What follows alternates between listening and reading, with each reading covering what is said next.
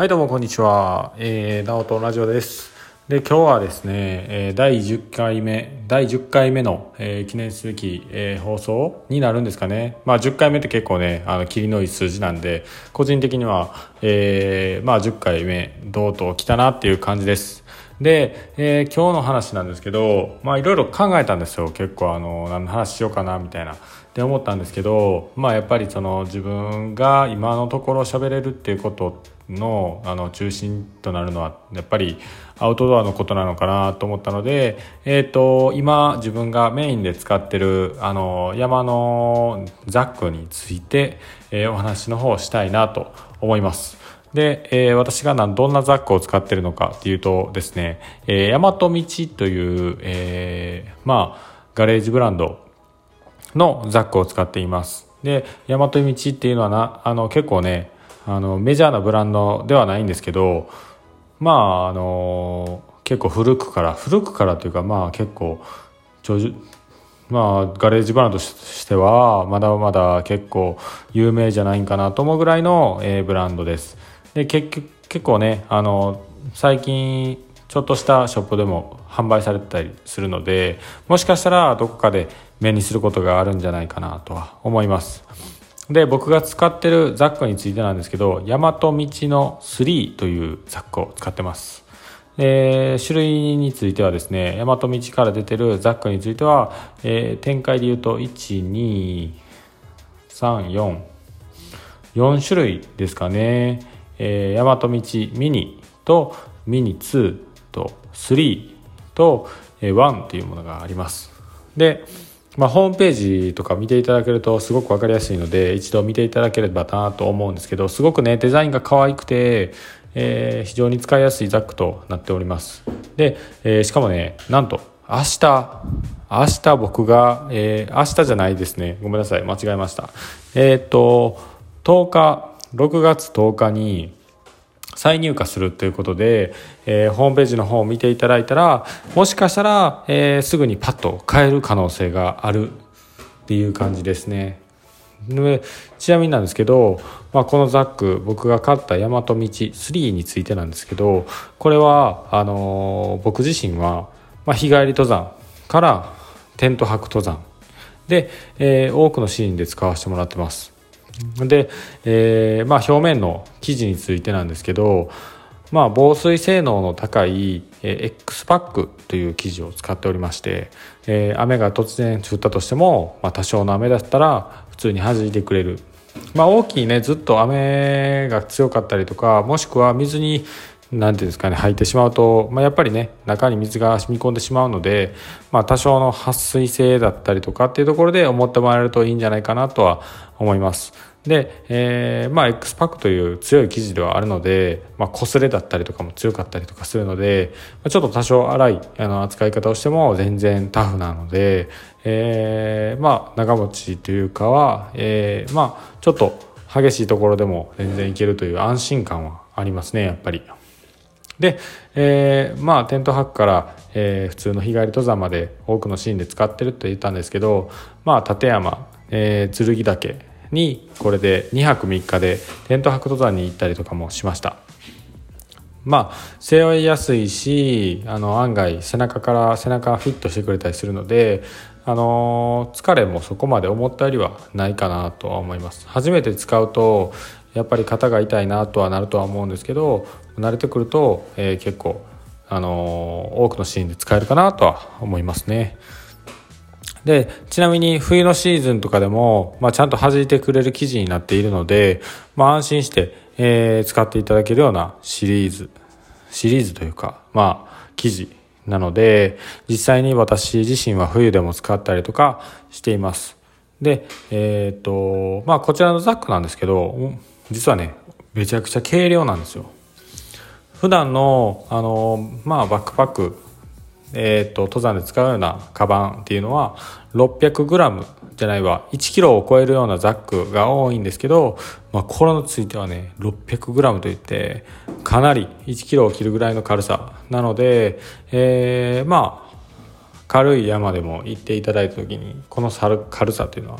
すぐにわかるんじゃないかなと思います。あと、えー、フロントのポケットがかなりでかいっていうのがあったりとか、えー、自分の欲しいものがどういうものかっていうのがあればメッシュ素材のあのフロントポケットがあったりとか、まあ、メッシュやったらね外からすぐ見えるのであの自分がどんなものが撮りたいのかっていうのはメッシュだったらすぐ分かりますよね。で僕の場合は X パック素材の方を使ってるんですけどフロントパフロントポケットが X パックの、先ほどお伝えさせていただいた防水性能に優れた素材であるっていうところで、えー、非常に何ていうんですかね濡れたくないものも全然入れれるっていう感じではあります。あと、あの動きやすいって先ほども伝えたんですけど体にフィットしてくれるのであのちょっと多少のあの激しい動きでもしっかり、えー、ブレずに動いあのか性を得るので便利ですね。であのまあ多分そういうバッグにもね結構難点もあったりとかして重すぎる荷物は入れれないっていうのはあります20キロ以上の道具とかで、えー、ザックあの20キロ以上の、えーと、重量になったりとかするとやはり、えー、重量に限界があってあのバックパックの実際の寿命が縮まったりとかするのでそれはちょっとあのやめていただいた方がいいかなっていう形ではあります。でやっぱりあの腰ベルトの方も浅いあの緩いものが多いのであの肩が痛くなったりとかすると思います。まあそんなえっ、ー、と大和道の私が使ってるのは3なんですけど本当に何て言うんですかね。まあこうとりあえずこれ買っとけば他のザックは買わなくてもいいっていうぐらい、まあ、便利じゃないかなと思います。実際に僕もあのこれは2回目の購入にはなるんですよ。1回目買った時に使ってる人がちょっと多くてかぶるのが嫌やなと思ったんで1回手放したんですよね。手放したんですけどこの軽さと便利さこう道具の入れたりとか出し入れとかがすごい楽なんですよね。でその楽さで、まあ、再度購入させていただいた。っていうのはあるのでやっぱりあのこの楽さと、えーまあ、使いやすさ軽量さデザインとかも全部含めて、えー、とてもいい商品なんじゃないでしょうかと思うところですね。なので、えー、今回紹介させてもらったのは大和道3の、えー、バックパック、まあ、他にも大和道ミニもかなりいい商品にはなってるので、えー、まあ軽い登山とテント泊登山まではいかないけど山泊ぐらいしたいとかもしくは通勤で使いたいとかっていうのであれば大和道のミニの方を選んでいただければ、えー、とてもいいんじゃないかなと思います。まあこのザックはねすごくちょっとすごくじゃないけどちょっと高めなんでまあ買うってなった時にすぐパッと買えるような金額じゃないかもしれないんですけど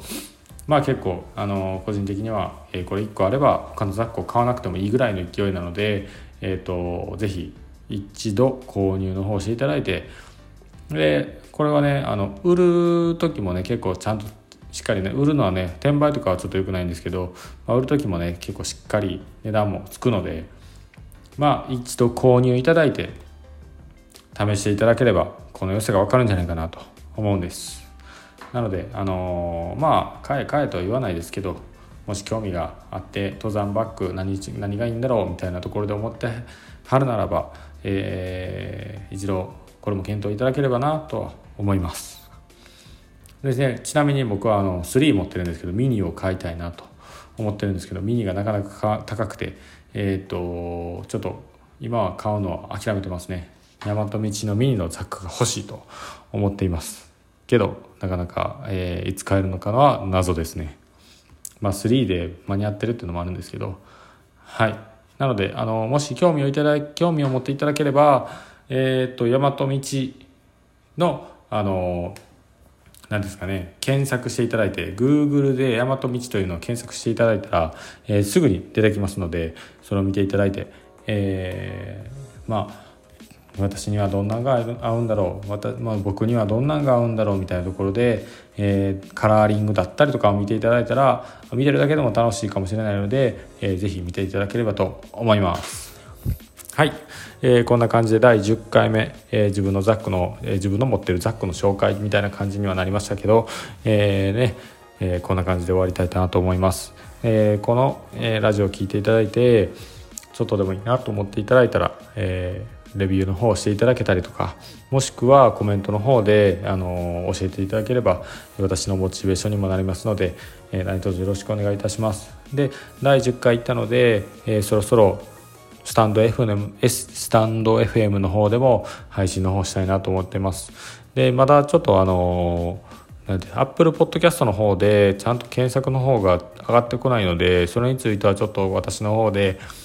調べてで解決の方までいけたらなと、えー、考え中なので、えー、そこで Apple Podcast の方でうまく配信の方ができたらその際は聞いていただけると嬉しいです。では、えー、以上になりますのでまたのご視聴何卒よろしくお願いいたします。